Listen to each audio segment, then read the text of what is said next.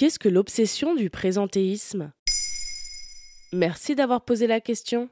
C'est un mal très français que celui d'être assidûment présent au travail. D'après le journal Le Monde et le média Welcome to the Jungle, le présentéisme est une spécificité bien hexagonale. C'est ce que laissent penser les études statistiques. D'après une enquête de la DARES, la direction de l'animation, de la recherche, des études et des statistiques, publiée le 5 août 2020, les Français auraient tendance à travailler quand ils ne devraient pas.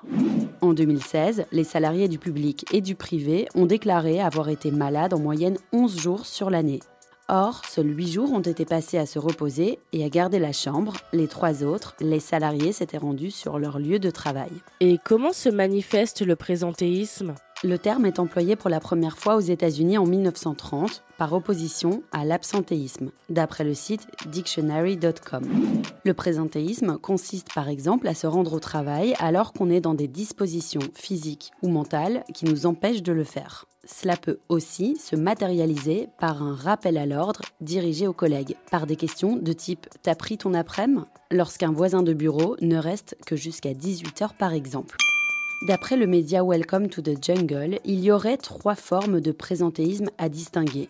Le présentéisme contemplatif, quand le salarié est présent mais ne travaille pas. Il peut être symptomatique d'un manque de motivation ou carrément d'un bore-out, le fait de s'ennuyer tellement au travail qu'on met en danger sa santé mentale.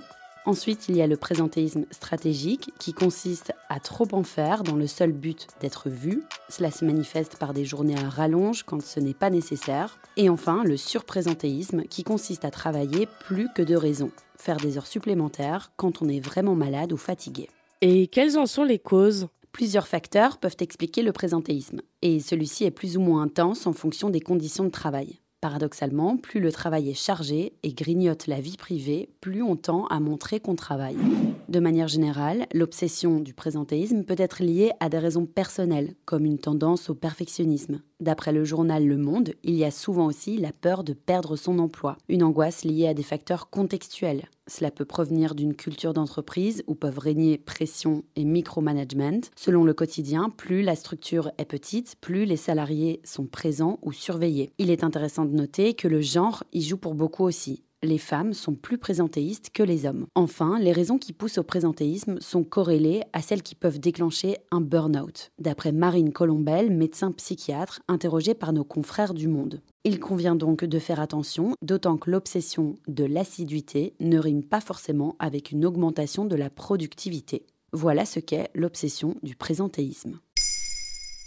Maintenant, vous savez, un épisode écrit et réalisé par Johanna Cincinnatis. Ce podcast est disponible sur toutes les plateformes audio. Et si cet épisode vous a plu, n'hésitez pas à laisser des commentaires ou des étoiles sur vos applis de podcast préférés.